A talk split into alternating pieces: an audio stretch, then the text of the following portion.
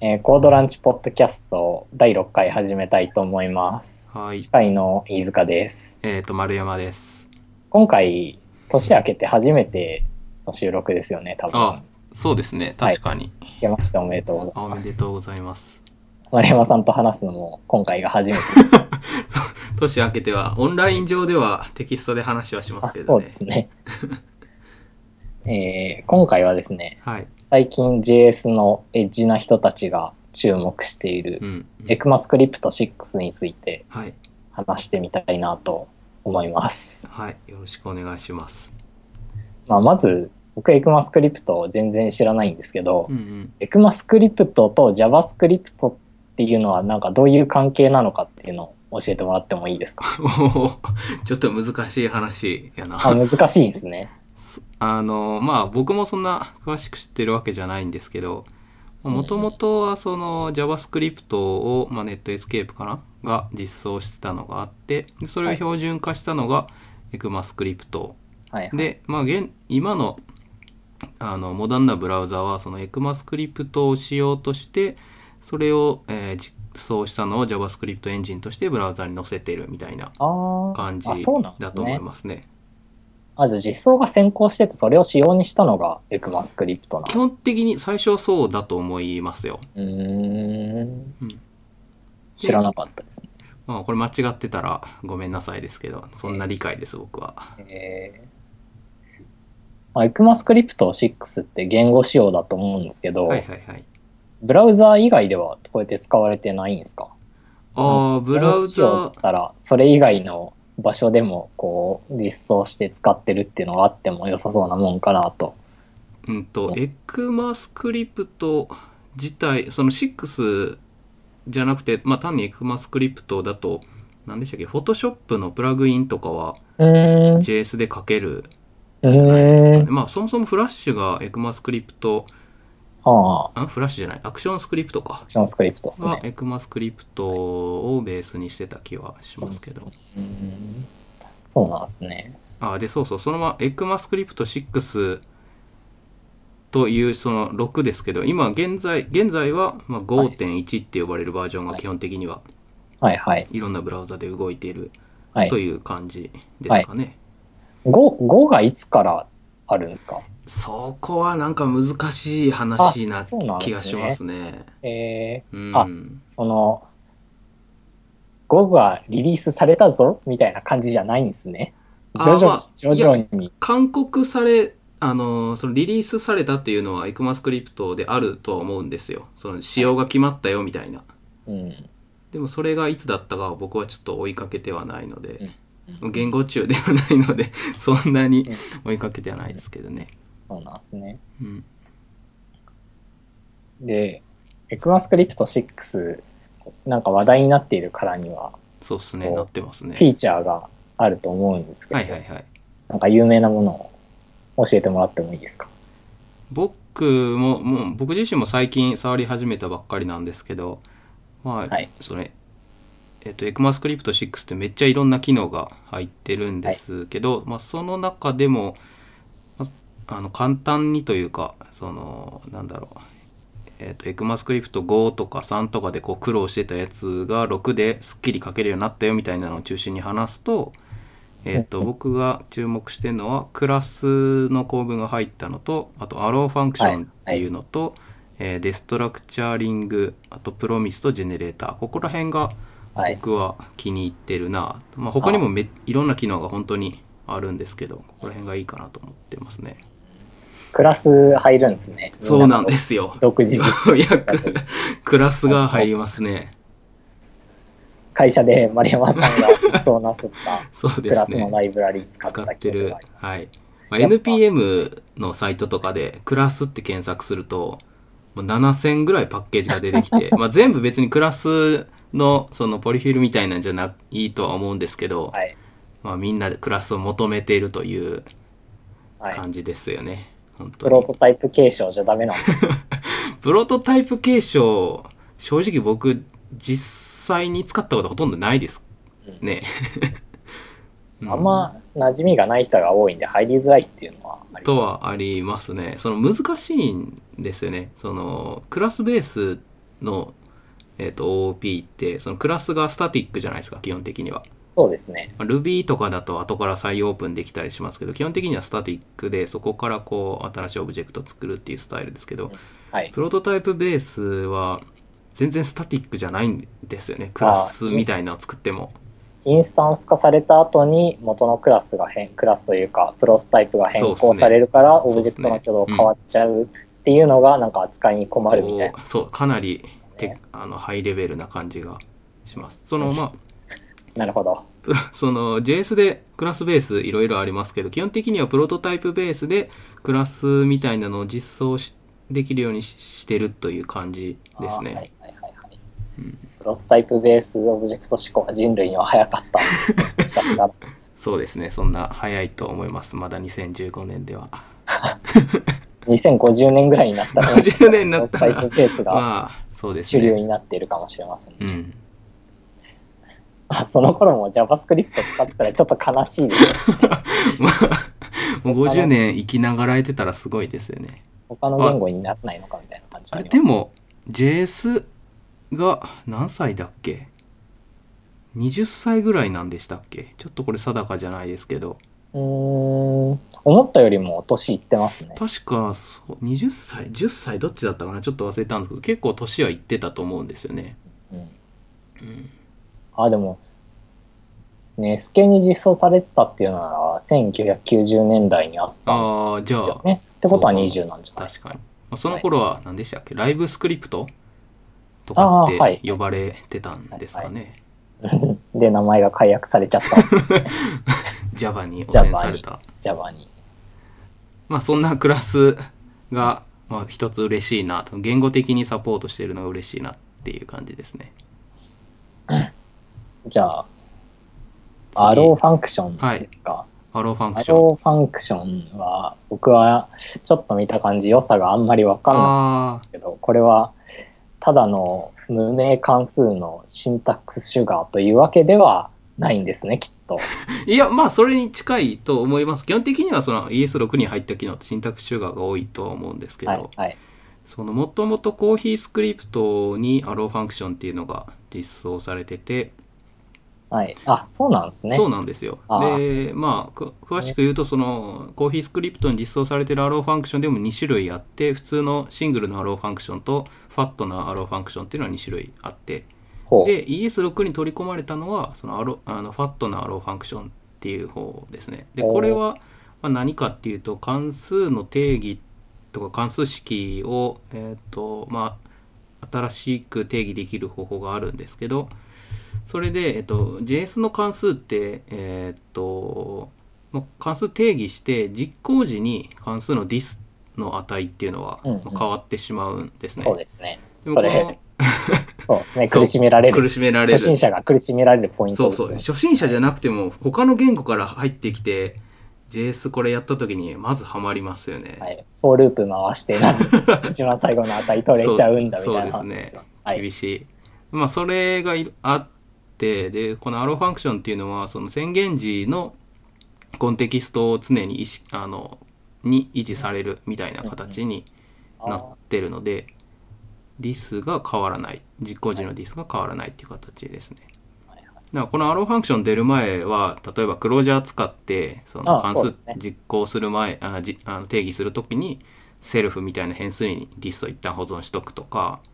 あそと ES5 だとバインドっていう関数にメ,、ありますねソッドがあるので、はいそれで dis を固定化してしまうとかっていうのが、まあ多かったのをアローファンクションですっきり書けると。バインドいっぱい書きましたね。書きましたねそういえばバインド。一日2、3個書いてましたよね。懐かしい思い出でですけすど。ねあれあれ、あれが減るっていう。そうですねあれが減りますね。あ、それ確かに嬉しい。うんうんうん。あとは、その、JS って無名関数よく使うんじゃない使でいすまかす。ね。使うときに、いちいちファンクション、カッコカッコって書いて、こう、じ書いてたのを、アローファンクションだと、すごいショショートに書けるので、それも、こう、見た目すっきりするっていうのにはいいかなとは思いますね。なるほど。あ2文字、二文字ですしね。そうですね、短い。で、えーっと、このアローファンクション使うと dis が、まあ、あの、束縛されて固定されるんですけど、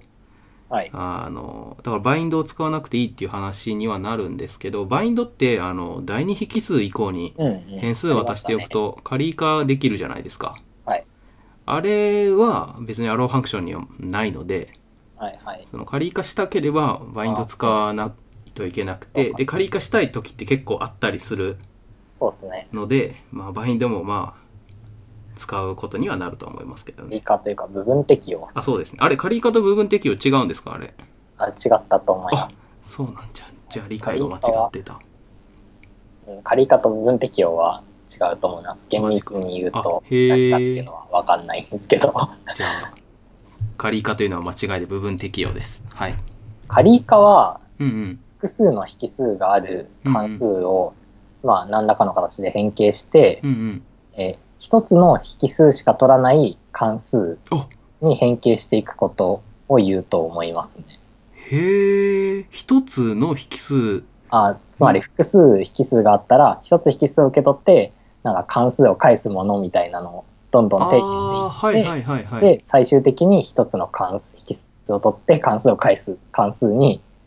変換していくことを仮化っていうふうに言うと思います。へえ詳しくはあのウィキペディアとかに詳しく書いてあると思うんでへ書えい、たいんですけど、勉強になります。じゃあ間違ってた。そうですね。部分適用は、まあ、複数の引数を持つ関数にうんうんいくつか引数をあらかじめ与えておいて、残りの引数だけ与えればいいうんうんうんうん。関数をなんというかて関数に変数あうーん変数を適用することうんうんうんうんだと思いますね。うんじゃあなんかその話を聞くと部分適用の方がこうより汎用的な言葉にななるんですかね。あーちょっとそれわかんないんですけどそもそも別軸な気がしますそうなんですね。へうんうえん。了そうっ解。気をつけます。そうですね。まあっていうアローファンクションはいがはいすいませ入っん。てちょっといいなという。うんまあこれ良さそうですね。うんうん。時間かけるし。あ僕 ES6 でテストとか書いてるときに、ま、JS のテストってこう結構無名関数渡してテスト書いていくんですけど R ファンクション別に this を固定化したいわけじゃないけど R ファンクションで書いたりしますねうーん短くて済むのでなるほど。ありがとうございます。じゃあ、この次の名前から何をするのかよくわかんない。ね難しいデスデトスラクチャリングデストラクチュアリングですか。うんストラクチャーの DE 付きだと思いま すねだからなんだろ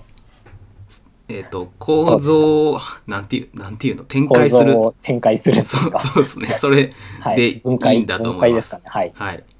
まあ、なんかこうやって書いてありますけど、実際やることは、あの、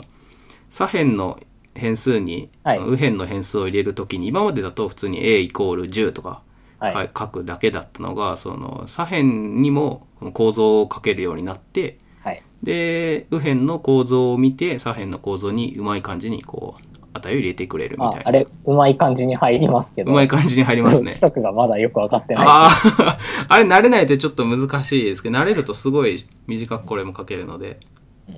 まあだからよく、じゃああの、例えば引数でオプションズとかコンフィグとか受け取うん。るじゃないですか、オブジェクトわかの。りますね。で、関数の中で、えっとローカル変数にそのマッピングするのをこうポチポチ書いてたのを、このはいデストラクチャリング使うと一気におー渡、あなんていうの変数に渡せるみたいな。ああ、なるほど。のがありますね。でもっと複雑なんだとなんだろうその左辺のに構造を書くんですけどその構造もネストできたりするしあと何だったっけなデストラクチャリングとはちょっと違うかもしれないですけどあの、えーなんなんて言うんだろうなまあ関数でいうとこの可変長引数みたいなのがうんこう、あそうそう可変長引数がこのデストラクチャリングによって JS で基本あのこうあの言語的にサポートされるうようーにん。なりますね。あ、そう。全然関係ないように感じてしまいそまうすそうけど。関数の部分あ仮引数部分にその実際の引数を入れるっていうのが、まあ、a イコール b みたいな変数の代入として処理されるのではい。で関数の仮引数部分にその構造を書い書いておくといい感じに変数を入れてくれるとあーいうのがありますね。これコード見てみないとわかんなそうですね。ちょっと言葉だけで言うのは難しいので、はいあの、ちょっと最近に、あの、このデストラクチャリングをすごい細かく丁寧に解説したところがあるので、後でおー載せておきます。あ、お願いします。はい。そこ見れば多分一発でわかりますね。はい了解です。じゃあ次行きましょうか。これ一番丸山さん好きなやつじゃないですか。いや、一番好きなのは最後のやつですけど、プロミスまあプロミ ス好プきでロミスですね好きですね。好きというかいいですね。これパッと見何が嬉しいのかよくわかんなかったんです。ああこれはその何が嬉しいかっていうとその非同期の、えーっと関数ってまあ JS でめちゃめちゃ作ると思うんですよ。そうですね。 XHR もそうだし、そうですね。まあ、基本的に全部そのなんだデータベースとかインデックス DB とか使うのも非同期だしみたいなになってて、うんうん非同期の関数ってすごい作ったり使ったりすると思うんですけど、うんまあ、そ基本その非同期の関数ってまあコールバックを受け取るのが基本じゃないですか。そうですね。コールバック受け取ですよね。りますね。でそのコールバックを例えば、えーっとその非同期の関数の引数で受け取る場合もあるし、うんうん。その戻り値その非同期の関数を実行した戻り値例えば XHR だったら XHR 先導って呼ぶ前に XHR のオンロードとかに値をはい。コールバックを設定しておくっていうスタイルだし引数でそのコールバックを受け取るのもあれば非同期関数の戻り値に対してコールバックを設定するとかもこうあったりするわけじゃないですか。ああ、そうですね。あ非同期関数のコールバックをどう処理するかみたいなのあどう処理というかどう受け取るかっていうのがこうバラバラだったんですけど、ああ、言われてみればって感じですね。はい、そそううでなすんでね。すよ。はいでそこでプロミスが出てきてそのプロミスを必ずその非同期関数を返すっていうふうな風にすればうんどんな非同期の関数でも基本的にはインターフェースが統一されるっうんうん。ていうのがあー一点嬉しいところあります、ね。あー、なるほど。わかりました。はい。まだあるんですか。あでそのそういうふうにインターフェースが統一されることでそのプロミスを、えっと前提とした他のライブラリも作りやすくなるだから非同期関数をもっとうまく扱えるようにするためのライブラリをああプロミスがあるっていう前提で組めるようになるっていうのもおお、なるほこど。うあって結構高度な話ですけど。あう。そうそうですねだからライブラリ作る人ライとブかラはリ制作者うでんすね。かなり良くなると思いますねこういろんな非同期関数を自分は何を使うかわかんないけど一挙に扱えるような抽象そうそう的そうそなうライブラリが書けるようにかなけるよる。うになるっていう可能性がすごくあるのでいいなっていう感じですねうーんあ、まあそう考えると夢があるような気がしますね。うんうんうん、だからプロミス来てこうプロミスがいいところはコールバックヘルがなくなってネストがなくなるみたいな話はよく聞いたりするんですけどうんこう別にプロミスネストはなくなるけどチェインはしないといけないじゃないですかはい。そこはそんなにこう僕自身はいいなと思うところじゃなくてそのインターフェースが統一されるところ統一されるだろうなっていうところがいいなって思うところあですあね。なるほど。より、より可能性があるじゃないかっていうことなんですね。思いますねう。んたあだりがとうございます。あ、はい一点だけそのプロミスであれなのはそのひえっ、とひ一回しかプロミスはその結果を返せないですよ。だ例えばえっ、とクリックのイベントとかも、まあ、非同期っちゃ非同期じゃないですか。うん。でもあれってユーザーがクリックするたびに無限にこう発火しますよね。そうですねで。もでもそれにはプロミスは使えなくて一回イベントを解決してしまうともうそのプロミスはもう使い捨てなのでうーんっていうのになるので例えばプロミスに対して値あそのコールバックを設定してそのコールバックが何回も何回も呼ばれるみたいなことはないんですよ。うーんまあ、そのそこがシンプルでもあるんですけどその何回も発生するイベントみたいなのにはちょっと向いてないっていうのがじゃあ UI、UI 向きっていうわけじゃなくて。とは思います例えばデータをダウンロードするとかはいそのデータベースからデータ引いてくるとか、まあ、唯一1回だけ発火するみたいなそういうのには向いてるとは思うんですけどねうんそうなんはいプロミスこんな感じですねはい。じゃあ、続いて最後の。最後のじゃあジェネジレェーネレーターターですか。ですね。これこれ名前からはこれはこれもわかんない やつ。これわかんない。これわかんないんですけど、生成するっていう意味だと思い ます。そうですね。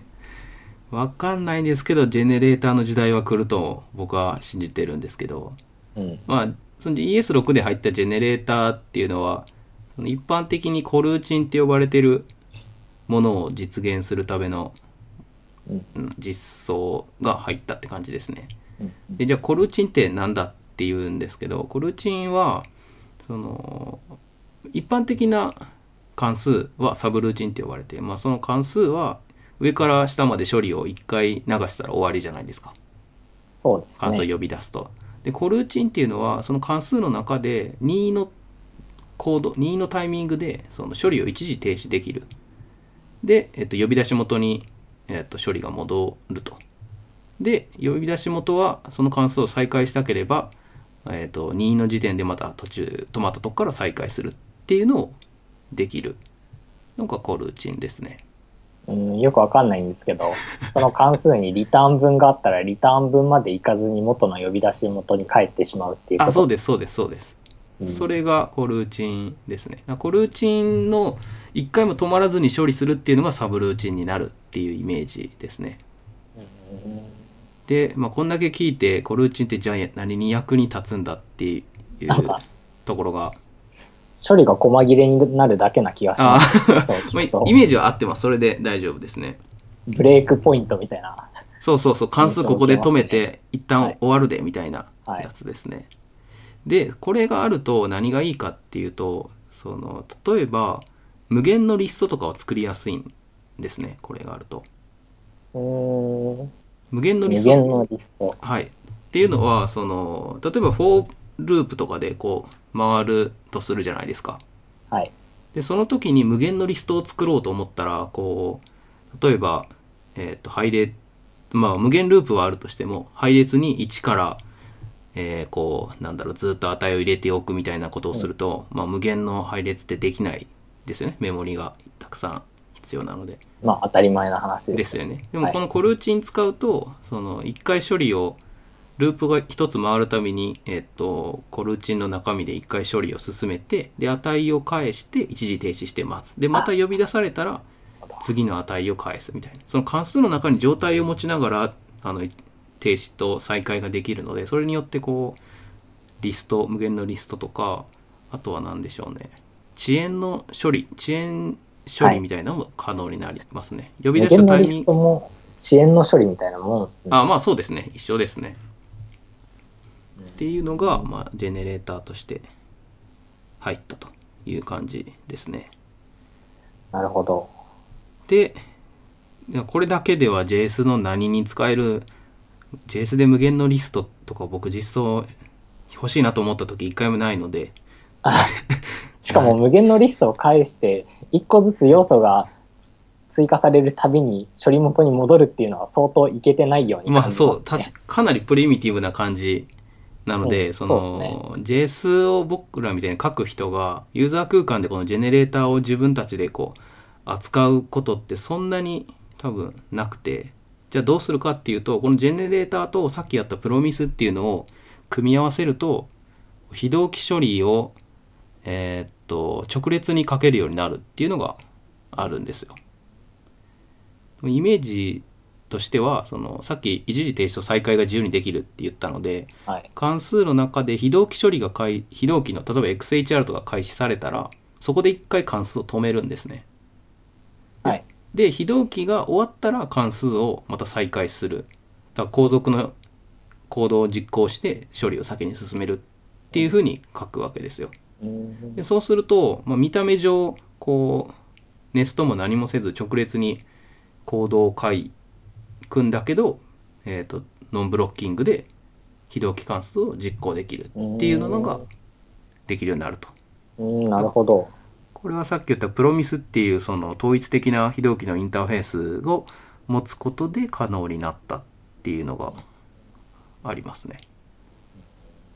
これも言葉じゃすごい説明しにくいですね。そうですね。コード見たらすぐにわかりまわす。かると思いますけどあの行動的には、えっと、こう CO って書いてこうっていう言うと思うんですけど、はいっていうライブラリーがあって、まあ、これノード作ってる人が確か作ってると思うんですけどはい。それをあのさっき僕が説明したように非同期関数を直列に書いてす見た目をすごいシンプルに書けるああ、はい。ようにしたのがあってでそれがあのこうかなり有名ででそのコを使ってコアっていう KOA だったかなっていうノードのそのフレームワークあのウェブサーバー側のフレームワークも出てたりしますね。うん、なるほど。なんか、関数をジェネレーター化する方法みたいなのがきっとあそうですあそ存っかそっ在か。しするんですよね。そうですそうですあの関数って関数定義と関数式ってファンクションって書いて引数書いてで、えっとブロック書いてって書くじゃないですか、はいその。ファンクションっていうところにファンクションアスタリスクって書くとこれはジェネレーター関数だよっていうことを、まあ、ジェネレーターだよっていうことを指定できるそうすると内部で一時停止と再開を、まあ、できるようになるっていう感じですねなんか珍妙な記法ですね。そうですね。これはなんでアスタリスクなんかはちょっと僕はわかんないですけど、多分 Firefox が実はこのジェネレーターっていうのをものすごい昔に入れてたんですよ。へ Firefox2 ーとかっていう時代なので、いつですかね。いやわかんないですけど。へえ。もう多分数年、5、6年前だと思うんですけど、その時代にもうすでにジェネレーターっていうのが入っていて、で、その時アスタリスクで多分構文を実装したんだと思うんですよね。うーん。そうなんですね。そうっすねこれ、まあ、プロミスとジェネレーター合わせて非同期処理を直列に書いてすごいシンプルになる僕もこれ index.db を触るときにこれで一回ラップして書いたりしたんですけど本当に楽ですね見た目もシンプルだし確かに、そう聞くと使ってみようかなっていう気にうんうんなりますね。でそんな人のために僕のブログにジェネレーターとプロミスを使っお解説した記事があるのでちゃんと用意しておきましたありがとうございます。はいじゃあ、後で URL を貼はっい、てお貼きっておきます。あ、そうだ、ジェネレーター1点忘れてた。この、プロミスとジェネレーターを使って非同期処理を直列に書くっていうまあ仕組みは、その C シャープにアシンクアウェイトっていう機能があって、うんうんで、これとすごい似てるんですね。C シャープのアシンクアウェイトっていうのは関数にアシンクっていう、えっと、まあ、し識別値を書くと、その関数の中で、えっと、アウェイトっていうキーワードが使えるようになって、で、アウェイトすると、まあ、一緒で、一旦そこで関数の処理を止めて、えっと、指定された非同期の処理を実行して、その非同期が終わったら、えっと、次の行に進んでいくみたいなのを C シャープもすでに実装してる。うますねーんであじゃあ同じような仕組みだな。そうですそうですそうですでその ES7 ではそのアシンクアウェイト C シャープのアシンクアウェイトと全く同じものを入れようかという話もあったりしますね7、7っすかもうそうですか。気が早いですあよねわかりました。はい、まあ、ES7 え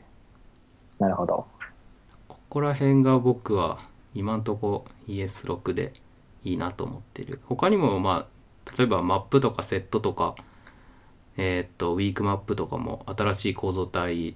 も入るし、シンボルとか、あと何でしたっけ、えー文字列の中で変数を展開できるうんうんやつとか、まあ、どの言語にも大体あると思うんですけどそういうのが入ってきて他にもまあ魅力的な機能はありますねいろいろ。うーんなるほど。まあ ES6、ES6、ES6 ですかね。はい大体 ES6。なんとなく雰囲気分かりました。あはいりがとうございます。で、あの、ES6 話してて、はいまだ動かないんじゃないのかなっていうの は、すごい気になるんですけど、こそうですよね。れは、動くんですかね。どこで動くかと言われるとそのまあけ結論いくと ES6 を書いてそのままブラウザでフルで動くのは今のところはないと思いますねあ部分的に実装されてるみたいなのはこういくつもありますけどジェネレーターは Firefox にはきっと入ってるんでしょう JS では入ってると思いますようんもともとは入ってるので、はいでなのでその、まあ、基本的には ES6 で書いては ES5 いに変換する、トランスファイルするっていうのが今の流れですね。なるほど。コンパイル言語になるってことですね。まあそうですね。わかりました。でそのトランスファイルするツールとしては Google がやってるトレーサーコンパイラーっていうのとあと625っていう、えートランスファイルがはいあ。りますね、うーん最近はその625の方がめちゃくちゃ活発でものすごいスピードで開発されてるんですよ 一個でよくないですかまあまあそうでも競争原理があった方がいいじゃないですか味、味が違うんですかそあの味、まトあ、レーサーと対応してる機能は違うしそえのー例えばトレーサーコンパイラーの方だと、まあ、全部入りなんですよ。はい。全部えー入全部り。入りでその実行時に、えーっとトレーサーコンパイラーのランタイムが必要になったりするんですね、まあ、JS で書かれてる。それいけ、だいぶいけてないですよね。 まあコンパイルした意味とはって感じしますね。まあまあまあまあそういうふうになってるんですねでえ625の方だとえっ、とそのランタイムは不要で吐き出されるコードもシンプルで読みやすいってなってるただ625はあのなんていうんですかねプロミスとか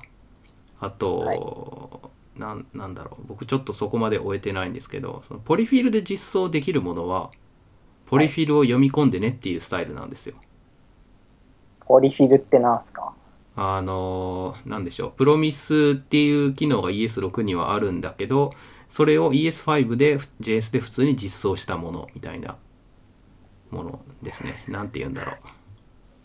そう、そう、そうなんですね。間違ってました間違ってたら訂正いを。や、間違ってるとかわかんないんですけど、なもうんそれ別に625で ES5 にコンパイルしたら、ポリフィルのライブラリ使うのと変わんなくないですかあ、で、その、例えば、えっと、ES6 だと、ストリングとかアレイとかにも新しい関数が入ってるんですよ。あーそれはいを、えっと、ポリフィルを読み読み込んで使うっていう形になる。で、だからいろ625がやってくれることは、その構文的に新しく増えたものとかをこう、コンパイルししてくれるっていう形という理解でいいと思いますね。なるほど。だかポら、リフまィルっあ、ていうのは一つのプロダクトなんですかあ、いや、えっと、一般名称に近いと思いますね。その、だから625で変換した後、どのポリフィルを使うかは、えっと、僕らユーザー側が選ぶみたいな。えーじゃあいくつかのライブラリを組み合わせて、かつ625を使って、そうそうそうそう。になります。だからランタイム不要って言ってるけど、うーん、まあ、結局ポリフィル読まないといけないしな、みたいなのは思います。まあ、とはいえ625に、えっと CoreJS っていう名前だったかなっていうその標準的なポリフィルがついてるので、まあ、それを読み読み込めばまあいいかなという気はしていますけど。なるほど。でまあ625何だったかなあの他にもえっとい EC ES6 を ES5 に変換するようなあのトランスパイラーがあるああってそのチームが625に合流して一緒に開発するとかあと Ruby のあのスプロケットっていうプロダレイルズで使われているプロダクトがあって、まあ、これ何するかっていうとコーヒーとかハムルとかのものを、えー、と JS に変換したり、えーとはんえー、と HTML に変換したりするためのこうパイプラインのツールなんですけどそれに625が採用されてスプロケット4だったかなで標準搭載して出るみたいな話とかもあるので、まあ、今かなり熱いところではありますね。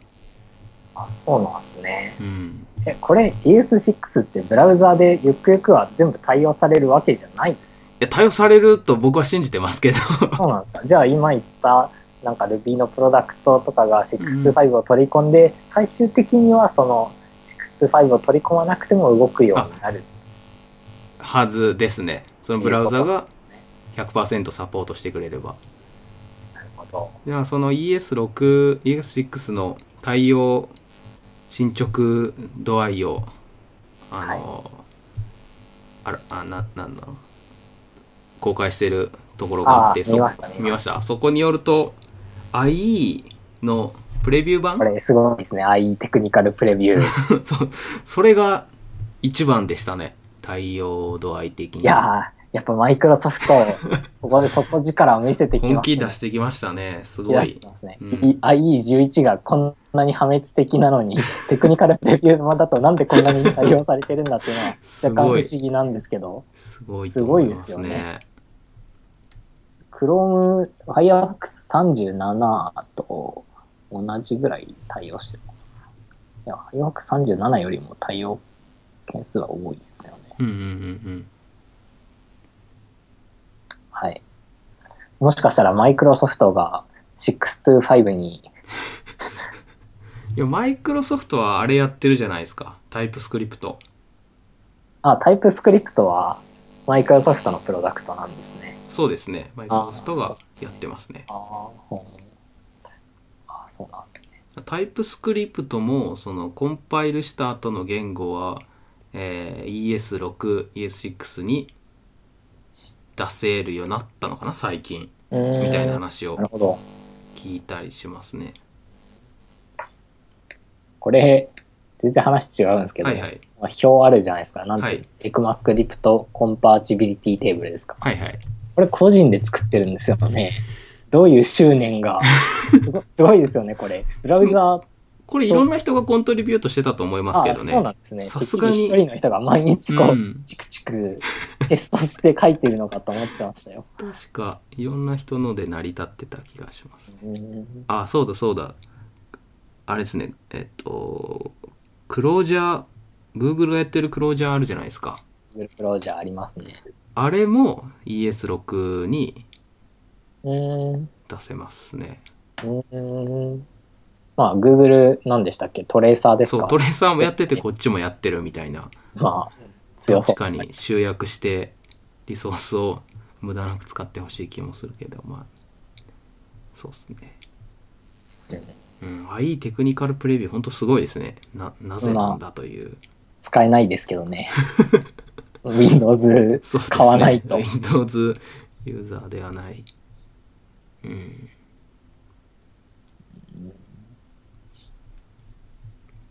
ああとはあれですね、ノード。ノード JS も、はい。えーっと、一部分は ES6 の機能が動くはあーずです。で、さらにフラグ、フラグがそもそも必要なんだったかな。フラグ付きで実行すると、そのジェネレーターとか、そのアローファンクションとかが動くと。うんで、最近その Node.js からフォークした IOJS、IOJS っていう読み方でいいだと思うんですけど、IO じゃなくて IO だと思うんですけど、はい。は、えっと、V8 がバージョンアップしているので、そのさらにサポートする ES6 の機能が多いはずですね。また新しいのが出てきちゃうそうなんで すよ。感こじでれす。衝撃的ですよね。なんかあれを僕は思い出してましたね。あの、何ですかオープンオフィスとリブレオフィ ス。 もうあれどういう関係なのか忘れましたまけど。あ、 似たようなまあまあ似たような感じですね。ぶ分かれちゃったんですよね。えーえーわかりました。まあ、こんな感じですかね、ES6 につい了て解はで。す。はい。ES6 についてはだいぶ語れた、語ってもらったと思います。。はいい。はい。ありがとうございます。で、時間もいい感じのところですかね。時間、そうですね、まだもうちょっといけますね。じゃあ、今度僕の話して行きましょう、う。行きましょ年じゃあ末、う。うん。年末から、えー結構今回休み長かったじゃないですか。はい、あ、確かにそうですね。そうなんですよ。9, 9連休、10連休ぐらいあったありました、ありました。なんかやろうかなと思って、意識高い。意識高いんですけど、プロジェクトオイラーっていうはいはいはいはサイいト。があって、うんえーまあ、プログラムのも問題集なんですけど、うんうん。まあ今500台ぐらいあって1個解いていくごとになんか気分が良くなるっていうサイ トなんです。これをチクチ危ない薬みたいな感じじゃないですか。クチクやってましはいはて、い。えー、1ヶ月で30台弱ぐらいとお解ーいたんですよ。で、どれ、どんすなごいな何がすごいのかわからないと思うんですけど、はいはい。これ結構頑張って今やってますね。へー、で、うん、そもそもプロジェクトオイラーはプログラミングの問題集なんですけうど、んうんまあ、ほとんど全てが数学の関係のうん。問題があって、はいはい例えば素数を100万個生成して、うんうん、 100万1番目の素数は何ですかあそうですね。なんか解分になっている素数のうち、ー、うん、 4桁で一番大きいものは何でしょうとか、そういう 素数問題がよく出てくるんです素か数はね、かなりよく出てきあますあね。やっぱり数学者は素数好きなんですかね 4分の1ぐらいは、すごい割合や素数はアルゴリズムの研究はすごく進んでいるし、面白いところなんでへーえで素数どういうとこが面白いんですかあー素数自体が面白いというよりも、うんうん素数に関するアルゴリズムが面白いんですけあど、ー例えば、ちょっと脇道にそれちゃうんですけど、はいはあの、中学校とかで素因数分解ってやあーしまっすたねと思いますね。はいはいその、素因数分解を主体とするじゃないですか。うん例えば100を素因数分解するうんうんうんうんになるでしょうみたいな感じですね。うんうんで、どうやって解こうかなって考えるじゃないですか。うんうんうん普通に考えると、まあ、1から順にそうっす割ねっていく感じになるじゃないですはか。いはいでも、それって結構すぐに破綻してしまうアルゴリズムで、確かにそうだな、1万に、うん10万、10万ぐらいだともう厳しいかもしれないですね。うんうんうんでも世の中にはもっとすごい大きな桁の素数、素因数分解をしたいパターンってあるんですよ。うんうんうんあの50桁、100桁、はいはいはいなってくると、それだともう太刀打ちできないんですね。うんじゃあどうするかってなっていろいろ考えるんですね。うんそのいろいろ考えるのが面白いじゃないですかっていう話で、まあ今のところいろんなアルゴリズムがその素因数分解には提案されてあたーりするわけなんですよね。あの RSA のはいはい。暗号にも使われてますよね確あかそう RSA はどちらかっていうと、その素因数分解がその桁が増えていはくいはいはいどんどん難しくなっちゃう、うんうんその難しさを根拠にしているうっんてですいようね感じなんですね。あれがだいたい今2048ビットですかよく使われてるおーそうですね確かにそれぐらいの素因数分解になるともうスパコンを使っても解けないってっていいううのが、まあ、その暗号が解け解かれないっていうベースになってるそうなんですよ。うんでも普通に考えたら素因数分解なんてめちゃくちゃ簡単そうに感じるじゃないでますあか。まあしますね割ってきゃいいんだろみたいな、うんわ割り切れる数をただ見つければいいんだしなんか確率的アルゴリズムでも簡単なやつがありそうだなとか思うわけなんですけど、確かに50ビット100ビットぐらいだあー50え受信50桁100桁ぐらいだったらうんうんう一ん般人が頑張れば普通に解ける解けるんですか解けますねああそうですか確率的なアルゴリズムを使うと解けるんですけどへえまあそういうのを考えてますねもうそもそれ使う時そもそも素数を見つけていくのも難しくないですか順番に素数で割っていくって言われてもそうです、そうなんですよ。でも素数を生成するのは結構有名なアルゴリズムがあって、へえ多分聞いたことあるんですけど、エラトステネスの古いっていうのがありますありますこれかなり簡単に素数を生成できますし、高速なんんで、うんうんそんなにそれ自体は難しいっていう感じはそうなんですねしないですね。へーまあ、エラトス、素数生成に関しては、もうエラトステネスの古いが、ほぼうん一般人が実装する上では最速って言っていいかもしれませんね。へえ最近、本当に最近2004年とかに、うんあの、最新の研究でもうちょっと早いのがあるんじゃ、へーあるみたいなのは見つかったんですけど、でもまあ、普通の人が使うには、エラとステネスの古いで十分っていう感じですね。もう僕一回も素数生成する場面に出会ったことないので その時が来たらちょっと調べてみますいや、もうすぐやった方がい い。まあ、それ面白いんですけど、はいはいはいなんでやってるのかっていうと、そうですねプログラミングっ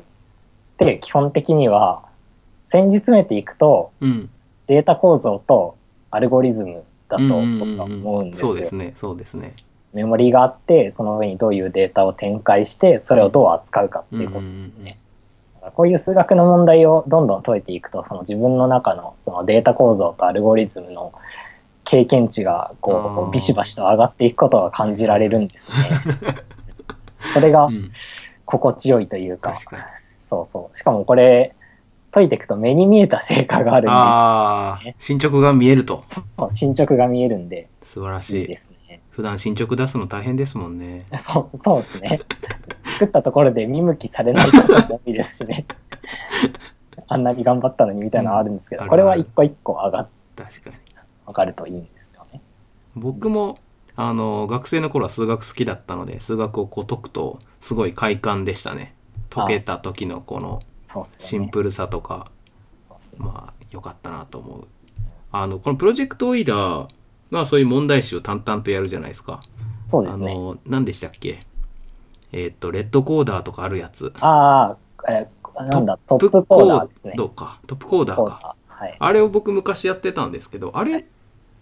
とは内容は違うんですか違いますね。トップコーダーはいろんなアルゴリズムうんうんの問題とか出る、うんあーうんまあ、ちそうだ、まあ傾向としては似てるのかもしれないですけど、うんうんうんなんかメンタリティはだいぶ違うと思いますおね。ーえメンタリティが違うといトうッのプコーダーって基本的にこの時間の制限そ内うですでねそうですね何人かで競って一番を決めるみたいうんうんうんなうんそういう競争競技じゃないはでいすか。はいはいはいプロジェクトイラーは競争競技じゃなくてあー孤独な戦いなのはいで、はいはいその使っあーもうどうかわかんないんですけどかぶってるかもしれないけど結構やってる人は違うかもしあれないーです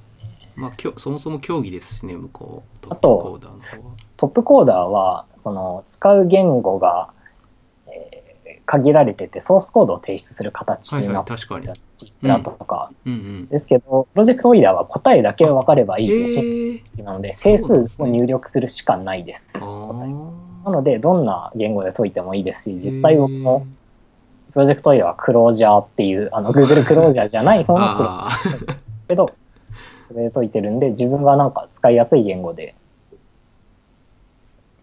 書けるっていうのはいいですね。えそんな感じです。ぜひ、皆さん、プロジェクトイラーを解いて経験を貯めていきましょーう。そうですねとい話快。感に浸れるかもしれないはい。えー